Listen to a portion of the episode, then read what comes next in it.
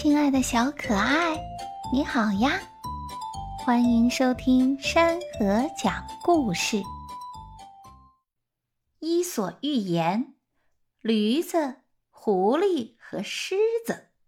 一天，驴子和狐狸遇见了狮子，狐狸立即上前，凑到狮子跟前说：“狮子大人，狮子大人，只要您不吃我。”我就把那只笨驴给您骗来。狮子答应了。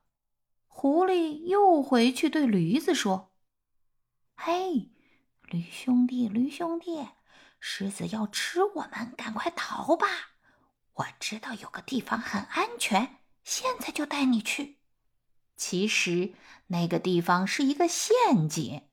驴子掉进陷阱后，狮子见驴子跑不了了。”就一把抓住狐狸，先把它吃掉了。